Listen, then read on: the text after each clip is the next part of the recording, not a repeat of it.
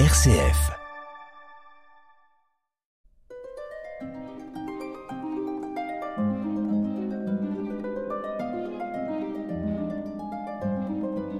RCF vous présente Patrimoine normand.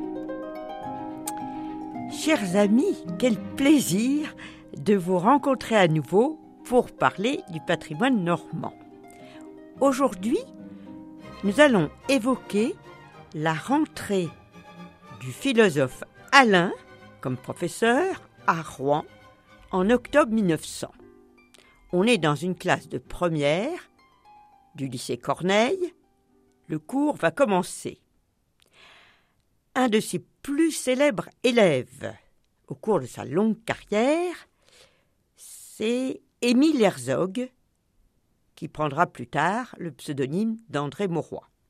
Il raconte Soudain, la porte s'ouvrit en coup de vent, et nous vîmes entrer un grand diable, à l'air jeune, belle tête normande, aux traits forts et réguliers. Il s'assit à sa table sur l'estrade, nous regarda un instant en souriant, puis alla au tableau noir et écrivit en grec Il faut aller à la vérité de toute son âme. C'est une phrase de Platon. Il demande ensuite à Herzog, qui est un très bon élève et ça se sait, de traduire. Dans ses mémoires plus tard, André Mauroy poursuit. Nous n'étions pas en classe depuis cinq minutes et déjà nous nous sentions bousculés, provoqués, réveillés.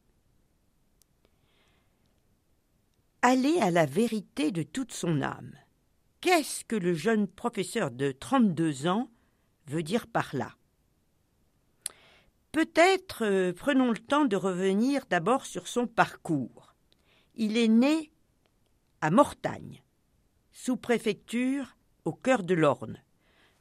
Son père était vétérinaire rural, mère au foyer, donc petite bourgeoisie, une seule sœur. L'ambiance familiale n'est pas très bonne. C'est de son père qu'il se sent le plus proche, mais bien qu'elle soit un homme intelligent et qui lit, il est brutal, joueur, coureur, buveur et, surtout, il n'encouragera pas vraiment les études de son fils, sans les empêcher. En tout cas, l'enfance d'Alain n'est pas intellectuelle. Il aide par exemple son père à rentrer des percherons en cas d'orage, hein, les rentrer hors des prés. Il se définira souvent comme normand. C'est un peu surprenant pour un philosophe. Hein. Alors là, on peut faire allusion à André Siegfried, un de ses contemporains, qui a rédigé une table, un tableau politique de la France de l'Ouest, où il dit que les Normands aiment avant tout la liberté. Alors il se sent normand il commence ses études par une petite école libre à Mortagne, où il reste qu'à la quatrième, et il perd la foi tôt, à douze ans. Il aura assez longtemps une conception très réductrice de la religion, euh, disant qu'elle cherche à faire peur, avant tout. Et puis il évoluera, hein, disons-le au passage. Il y a un de ses propos de 1911 où il dira Acceptation ce n'est que la moitié de la religion. L'autre est révolte et revendication.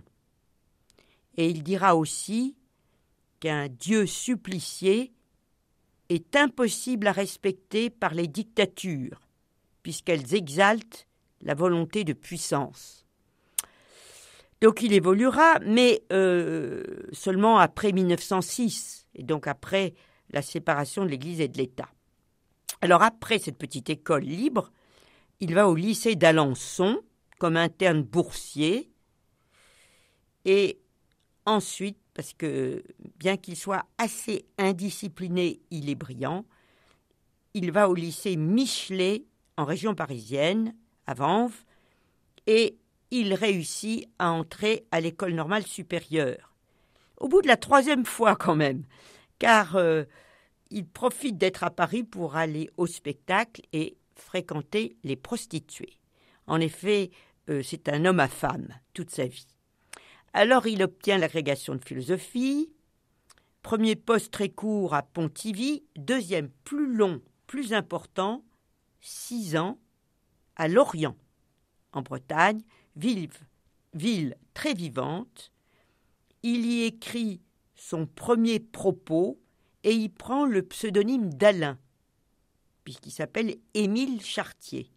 C'est un peu mystérieux pourquoi Alain, c'est un prénom très courant à l'époque. Est-ce qu'il veut se fondre mieux parmi ses concitoyens. Est-ce que c'est une allusion à un écrivain médiéval, Alain Chartier, qui était assez anticonformiste pour l'époque? Certains ont même dit est-ce qu'il veut prendre le nom d'une peuplade barbare, lui qui s'oppose au pouvoir souvent? En tout cas, il aime la Bretagne et globalement se sentira toujours un homme de l'Ouest. À Lorient, puisqu'on parlait pédagogie, il s'est forgé une conviction concernant sa matière, la philosophie. Il considère que on ne l'enseigne pas à proprement parler, mais qu'en revanche on forme à la philosophie. Donc le rôle d'un professeur de philosophie, c'est d'apprendre à penser. Cette vision pédagogique euh, n'est pas forcément révolutionnaire, c'est celle dès l'Antiquité de Socrate, qui, par le dialogue, amène ses proches à réfléchir sur des notions même abstraites, comme le bien et le mal, la liberté. Mais cette conception, à la fin du XIXe siècle, est en désaccord avec l'enseignement officiel de la Sorbonne, pour qui ce qui compte avant tout, c'est connaître l'histoire de la philosophie, l'histoire des idéologies. Alors, au bout de six ans à Lorient, il apprend qu'un poste se libère à Rouen, au lycée Corneille, qui est plus prestigieux, évidemment, et où le niveau des élèves est élevé. Alors, il fait intervenir un philosophe euh, connu à l'époque, euh, Jules Lachelier, qui lui répond qu'il va soutenir sa demande de mutation, mais le prévient aussi qu'il y a quelques réticences à son égard au ministère, car il a fait de la politique à l'Orient. Euh, et en particulier dans le sens du radicalisme, même si le parti n'existe pas encore, mais le courant existe, et Lachelier le conjure de ne plus en faire. Nous verrons qu'Alain n'obéira pas. Alors il arrive à Rouen et il aime tout de suite la ville. Il y voit un mélange de modernité, les fils électriques s'y développent à l'époque, et ces fils en plus, il les voit comme symbolisant les liens que tissent entre eux les hommes, mélange de modernité et de tradition. Des vieilles pierres, la cathédrale qu'il admire, euh, bien que non-croyant, l'admire comme vient de le faire Monet, qui est athée également. Et rappelons que Rouen, à l'époque, n'est pas abîmé par les bombardements euh, qu'apporteront la Seconde Guerre. On peut signaler au passage qu'Alain est quelqu'un de doué dans de différents domaines. Évidemment la philosophie, mais il peint aussi. Et c'est un bon pianiste, capable d'improviser. Écoutons donc, comme première pause, un morceau contemporain composé en 1896 par euh, Camille Saint-Saëns pour piano et orchestre, le concerto numéro 5.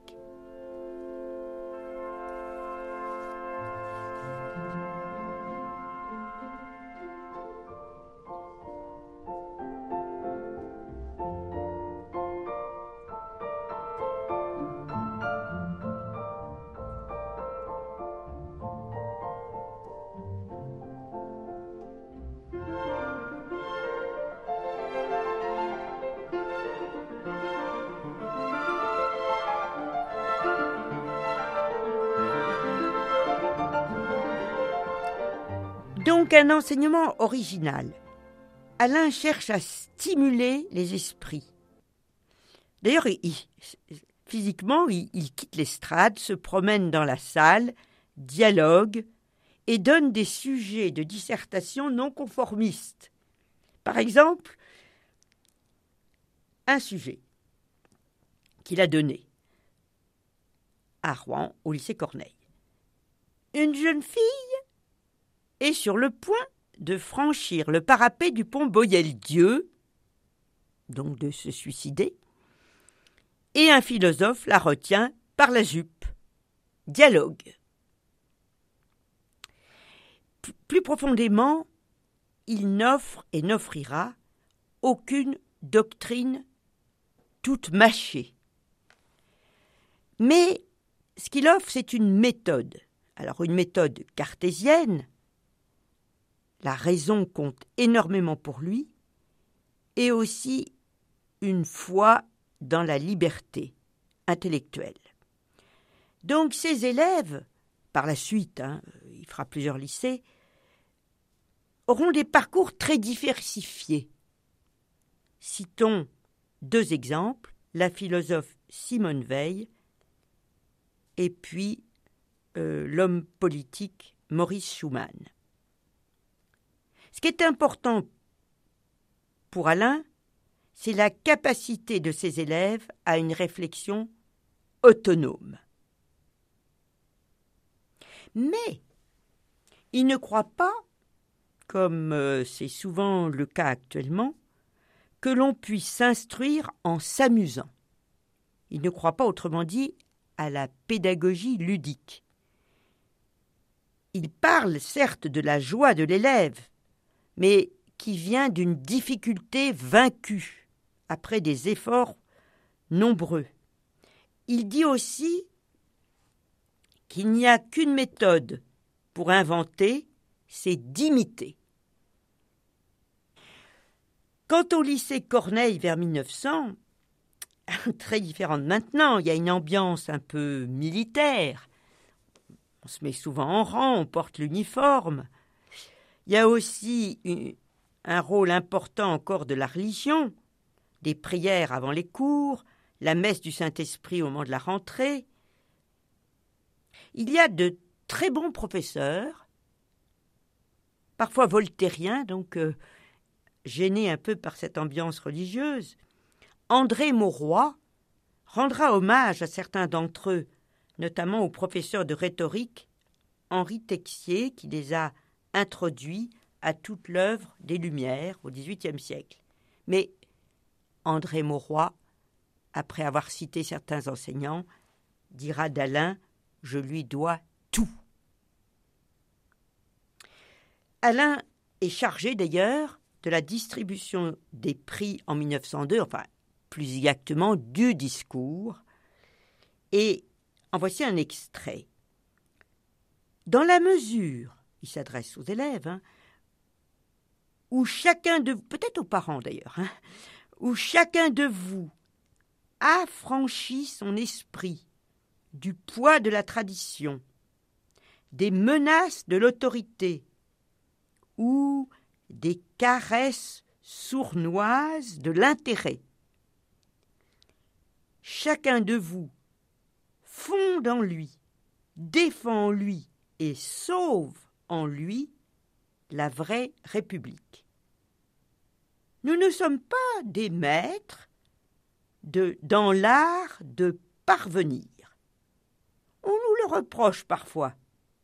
Eh bien, nous relevons fièrement ce reproche.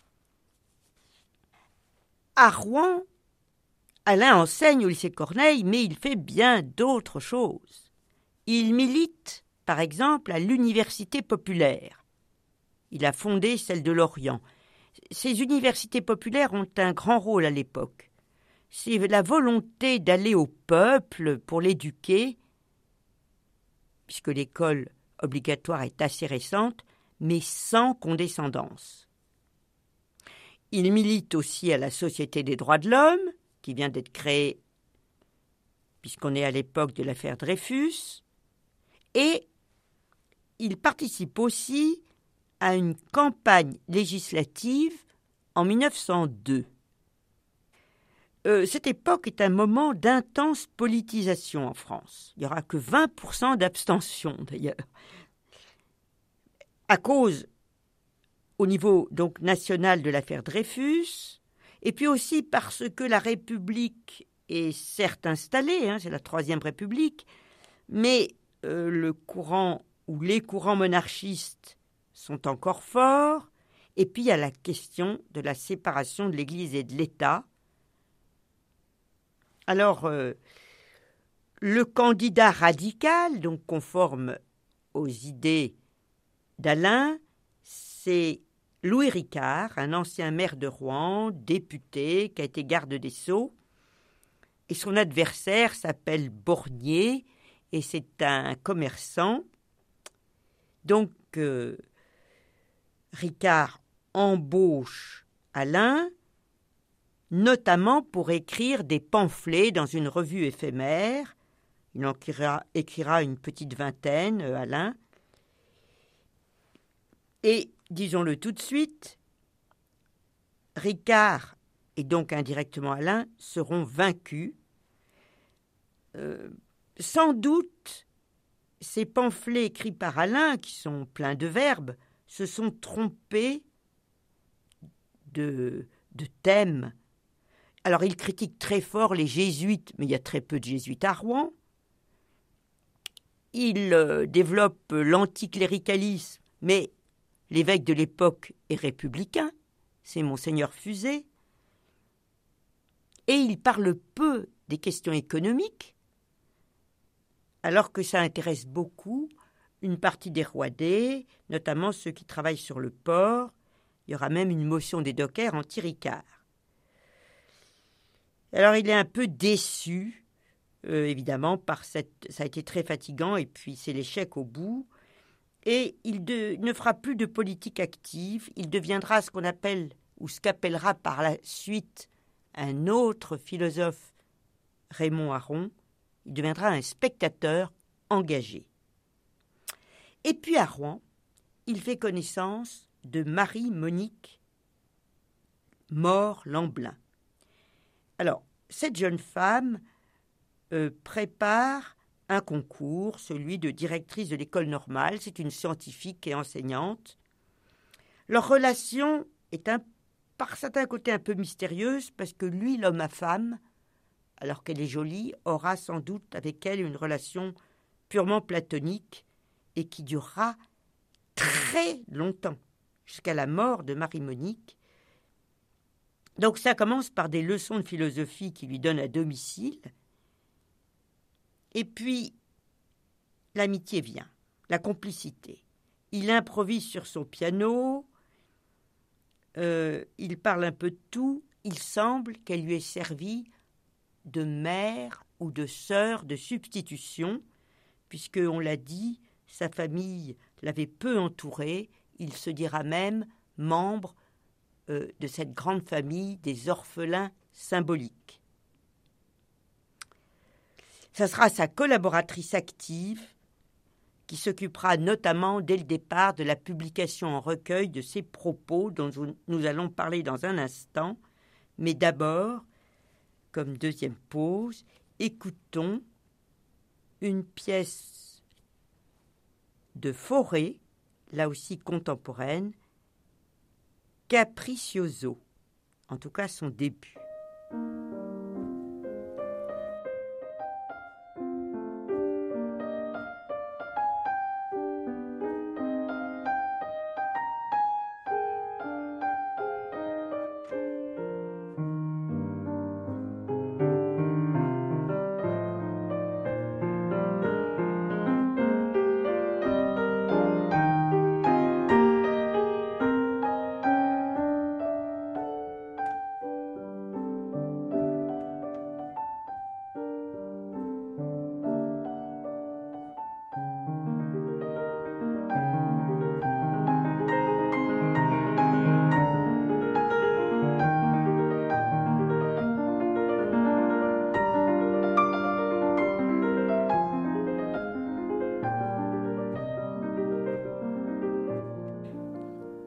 Alain reste peu à Rouen, même si c'est une période importante. Hein. Donc, rentrée 1900, et puis il en part début 1903 parce que il est nommé à Paris au lycée Condorcet. Puis, quelques temps plus tard, ce sera le lycée de Vanves, où il a été lui-même élève en préparation, et surtout le lycée Henri IV de 1909 à la fin de sa carrière en 1938. Mais euh, Rouen est une étape très importante dans sa vie, pour tout ce que nous avons dit, et aussi parce que, à la suite de l'échec électoral de 1902, il y a une publication qui disparaît, qui était très à gauche, le Petit Rouennais, et une nouvelle apparaît, la dépêche de Rouen. Il y a une série de dépêches hein, qui bon, découle, si on peut dire, en réseau de la grande dépêche de Toulouse. Il va y publier, d'abord hebdomadairement, puis, à partir de 1906, tous les jours, des propos, c'est-à-dire un article sans immense prétention, mélangeant faits divers, vie politique, philosophie, mais il en publie beaucoup, 3000 avant 1914 et presque autant après. Et ces propos, évidemment, sont écrits, sont publiés quand il est à Paris, mais dans un quotidien rouennais, avec le relais de Marie-Monique Lamblin. Le premier est en 1903, et les thèmes sont très originaux, pour l'époque et même pour maintenant. Donnons un ou deux exemples de thèmes très modernes, presque intemporels. Notamment l'irresponsabilité, selon lui, qu'entraînent les formations très hiérarchisées. C'est-à-dire que c'est une critique de la bureaucratie. Un peu comme sur le mode comique le fait à l'époque Courteline. Il dira même des fonctionnaires, dont il est un lui-même, qu'il ressemble à des mollusques. Hein, c'est pas très aimable. Bon. Et il euh, se méfie aussi dans beaucoup de propos des pouvoirs. Mais pas euh, sans proposer aussi une participation des citoyens à la vie politique. Ce qu'il dit, c'est que ce qui caractérise la démocratie, c'est la défiance organisée envers les pouvoirs c'est-à-dire les contre-pouvoirs. Et sur ce point, il oppose démocratie et monarchie, parce qu'il dit que les monarchies s'inspirent, reposent, elles, sur la confiance. Donc la défiance des citoyens, mais leur esprit critique, mais aussi leur participation, il est favorable, par exemple, à l'impôt sur le revenu. Donc Rouen est un moment court mais fondamental on pourrait dire fondateur pour Alain. Il va anticiper par cette participation bientôt quotidienne à un média ce que feront par la suite des philosophes comme Sartre ou plus récemment Michel Serres ou Michel Onfray, c'est-à-dire intervenir dans les médias existants. Bon, à l'époque d'Alain, c'est plus limité, c'est surtout la, c'est la presse écrite. Il n'y a ni radio, ni télévision, ni évidemment Internet. Mais intervenir dans les médias pour parler à un grand public et aussi appuyer sa réflexion sur du concret, par exemple sur des faits divers. Donc un mode d'expression très moderne utilisant le quatrième pouvoir. Chers amis, euh, très heureuse encore une fois de vous avoir retrouvé. À très bientôt. Passez une très bonne semaine.